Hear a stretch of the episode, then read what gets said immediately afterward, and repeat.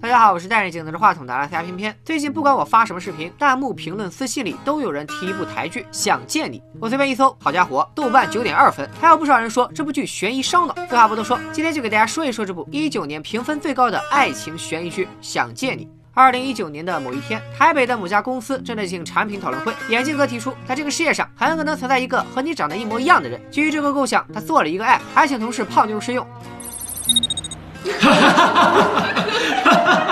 二六七的和眼镜哥大吵起来，小组长黄宇轩赶紧从中劝解。宇轩人美心善，他没有批评眼镜哥，而让他回去再改进一下。散会后，领导来找宇轩，他需要宇轩修改一下即将给客户看的资料。可接下来宇轩还有会议，他便拜托胖妞帮忙。胖妞手忙脚乱，不点开宇轩脸书里的一个视频。视频中有一个男生正在向宇轩告白，但此刻看到视频的宇轩脸色却暗淡下来，直接拔了电脑插头。那个告白的男生叫王全胜，是黄宇轩的男友。他因为一次飞机事故已经失踪两年了。宇轩一直没有从失去爱人的痛苦中走出来，他一个人去做恋爱时常。坐的公交车吃午饭时，看着王学生的视频下饭。下班后还常在俩人以前会面的饮料店发呆。每次去这些记忆里的伤心地，雨轩都会拍照发个脸书。镜头一转，有个戴着婚戒的男人正在看雨轩的脸书。这个婚戒大家留意一下，是个非常重要的信息。至于这个男人是谁，咱们先按下不表。同事小美因为心爱的狗丢了，在公司里痛哭流涕。雨轩就与同事们一起帮小美找起了狗。根据胖妞的提议，几人约了一位专门帮人找宠物的神婆。老师，你看到什么？Jesus，什么意思啊？你不会说。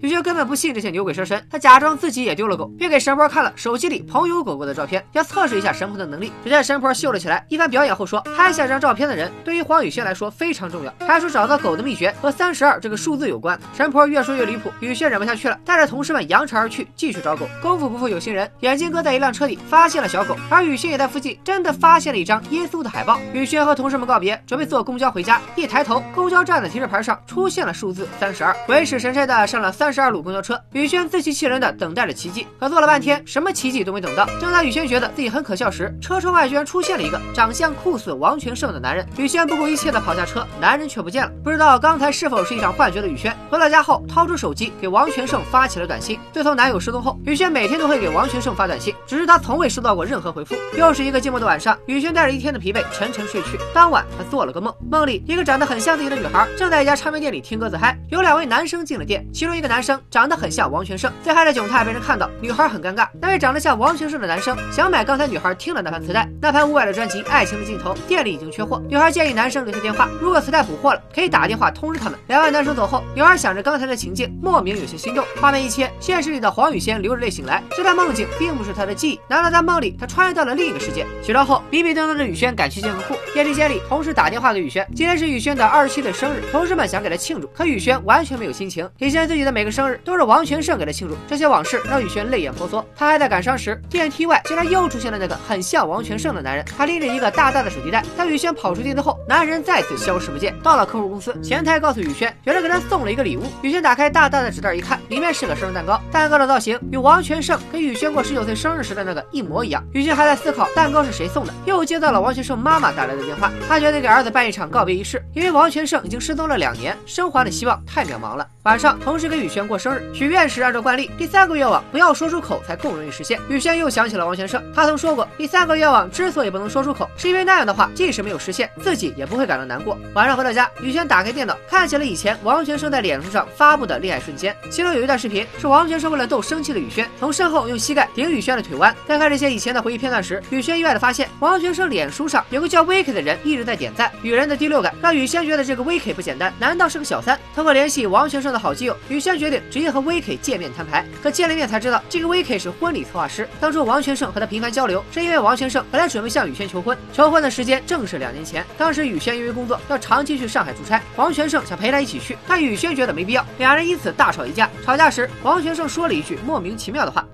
这辈子我唯一后悔过的事，就是让你离开我身边。”这次吵架后，王全胜便开始琢磨着求婚。他想在雨轩出差前去机场的路上假装车子抛锚，然后来个意外惊喜。戒指都放在车里藏好了。可现实情况却是，雨轩不让王全胜送自己去机场，固执的自己打车走了。后来王全胜就是坐飞机去找雨轩，还遇到了空难。不知道是不是上帝在开玩笑，在接完 VK 返回的路上，雨轩的车真的抛锚了。在等待救援时，雨轩也从汽车后备箱底下找到了王全胜藏了两年的求婚戒指。想见你，只想见你，未来过去，我想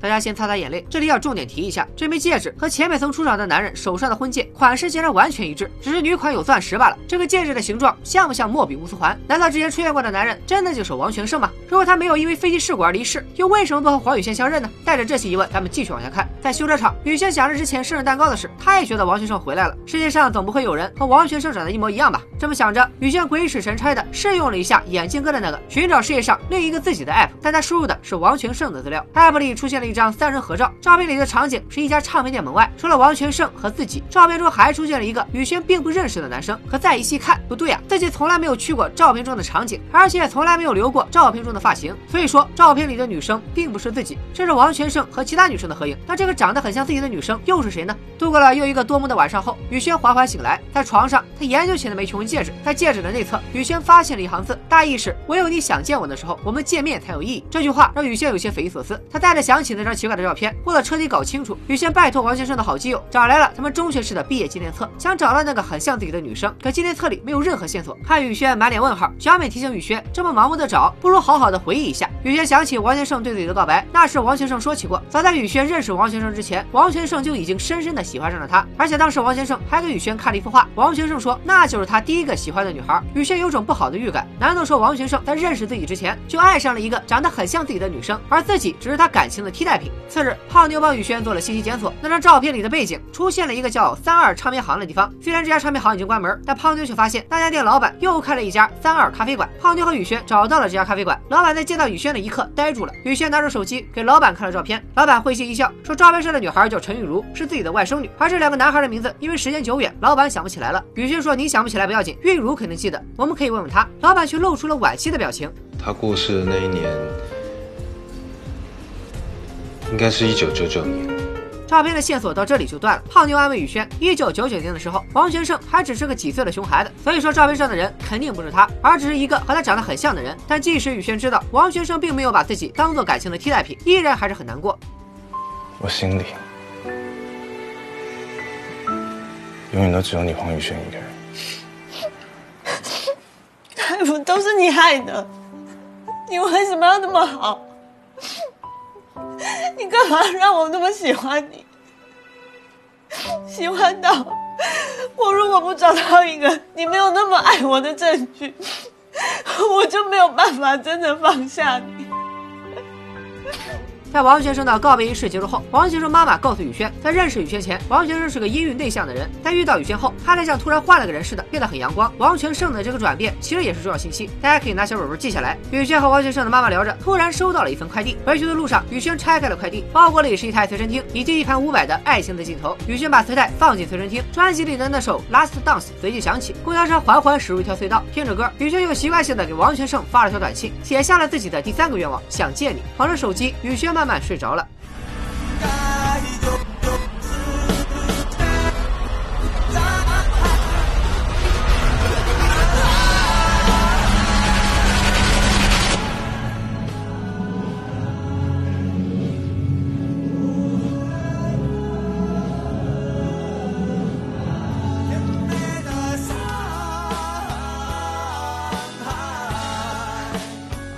你醒了？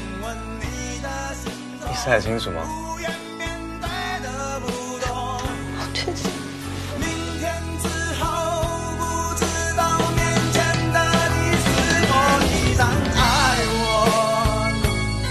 雨轩的这波操作让那名男生莫名其妙，因为他根本不叫王全胜，他的名字叫李子维，他就是那张合影中的男生。李子维甩开雨轩，并管雨轩叫陈韵如。听着这个名字，雨轩的脑袋里涌入很多新的画面，他想起了很多属于陈韵如的记忆片段。那场唱片行的梦，实际上是李子维、莫俊杰和陈韵如的第一次见面。陈韵如是个忧郁内向的女孩，莫俊杰一直暗恋着她，但陈韵如却喜欢性格张扬的李子维。可惜李子维却对陈韵如毫无感觉，他接近陈韵如也只是为了给好哥们莫俊杰助攻。李子维在高中毕业后就要全家移民去加拿大，机巧合下，他把这个秘密告诉了陈玉茹。至于陈玉茹为什么会躺在医院，在记忆里是因为这俩男生给陈玉茹过了个生日。过完生日以后，陈玉茹终于鼓起勇气向李子维告白，却被李子维拒绝。失魂落魄的玉茹回到家，发现和父亲闹离婚的妈妈不在家，弟弟也不见了。在出门寻找家人时，他被一辆汽车撞到，所以受伤住进了医院。看到这里，大家应该明白了，在一九九八年，有一个叫陈玉茹的女生和二零一九年的黄宇轩长得一模一样。同时，陈韵如的身边还有一个叫李子维的男生，和黄宇轩在二零一七年失踪的男朋友王全胜也长得一模一样。不知道什么原因，黄黄宇轩居然魂穿到了1998年陈玉茹的身体里。现在他同时拥有黄宇轩和陈玉茹两个人的记忆，然而他却只当自己是陈玉茹，以为黄宇轩和王先生的爱情故事只是自己昏迷以后做的一场梦。为了方便大家理解，我们暂时把眼前这个有着陈玉茹身体、黄宇轩灵魂的人还叫做陈玉茹。陈玉茹发现妈妈、弟弟并未出现在医院，她想知道这俩人到底是不是离自己而去了，于是便让李子维他们骑车带自己回家。没想到妈妈和弟弟都在家里，玉茹看到他们就气不打一处来。闹离婚时，重男轻女的父母一直在争夺弟弟，没人关心自己。这次还来了个母子一起离家出走。听了女儿的指责，妈妈连忙解释，那晚其实是弟弟离家出走，妈妈跑出去找。月如听到这个解释，又跑过去揪起了弟弟的耳朵，弟弟都蒙圈了，因为姐姐以前一直是一个随便自己欺负的受气包，怎么突然像变了一个人？看到这里，你是不是也想到了之前王全胜的性格转变？别急着寻找这两者之间的联系，我们继续往下看。教训完妈妈和弟弟，月如回到了医院，在医生的检查下，月如的伤问题不大，可以出院。但因为她脑子里有两套记忆，思维还是有些混乱。在舅舅的提醒下，月如才又想起，她当初并不是被车撞伤的，而是被人用钝器打到头晕倒的。至于打她头的人到到底是谁，玉茹死活也想不起来。当晚，玉茹回到了家，在书桌里发现了自己的日记。日记里的自己很孤独，没有朋友，每天都戴着耳机低头做独行侠。因为李子维和莫俊杰，她的生活才有了变化。在书包里，玉茹还找到了李子维和莫俊杰送给自己的生日礼物——一台随身听，和穿越前黄雨轩收到的那台很像。更神奇的是，在送礼物的时候，李子维也说过王群胜曾说过的话。第三个愿望之所以不能说，是为了如果真的实现不了的话，就不会那么难过了。玉茹正想研究一下随身听，李子维突然深夜来访，请玉茹在公园里吃起了宵夜。吃宵夜时，李子维提起他有点愧疚，面对玉茹的告白，如果自己话不要说的那么狠，没准玉茹看到家里没人，还会寻求他的帮助，也就不会被人袭击了。除了表达愧疚，李子维也觉得醒来后的陈玉茹性情大变，他想搞清楚是怎么回事。既然李子维问了，玉茹也不藏着掖着，就把自己脑海中有另一个人的记忆说了。他现在觉得另一个人的人生只是一场梦。他告诉李子维，在梦里他叫黄宇轩，而李子维叫王全胜，他俩是一对情侣。李子维觉得这是玉茹的另一种告白方式，没想到玉茹气急反笑。毕竟如今陈玉茹的身体里是二十七岁黄宇轩的灵魂。只见他明确表示自己喜欢的是梦里的王全胜，而不是眼前这个熊孩子李子维。之前的告白故意是自己昏头了，但他千万别当真。一番话呛得十一岁的李子维哑口无言。宵夜吃的不欢而散，二人各回各家，各找各妈。然而性格大变的陈玉茹从此在李子维的心湖里掀起了波澜。他回想起了陈玉茹抱着自己哭着喊王全胜的一幕，竟然有了一丝心动。而回到家的陈玉茹也躺在床上听起了那首伍佰的歌，不清楚为什么自己脑海中多出了黄宇轩的记忆。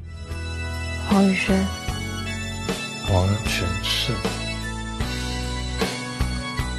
你是谁啊？你是谁？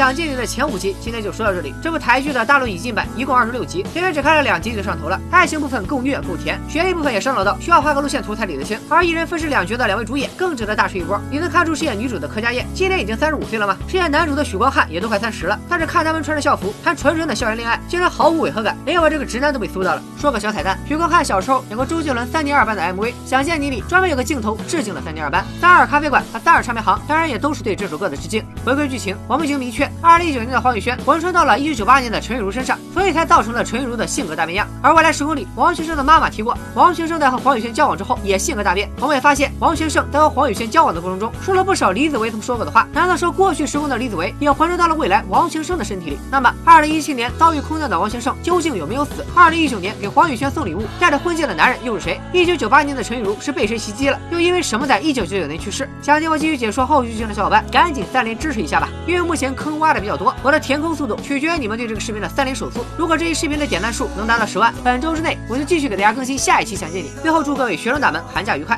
拜了个拜。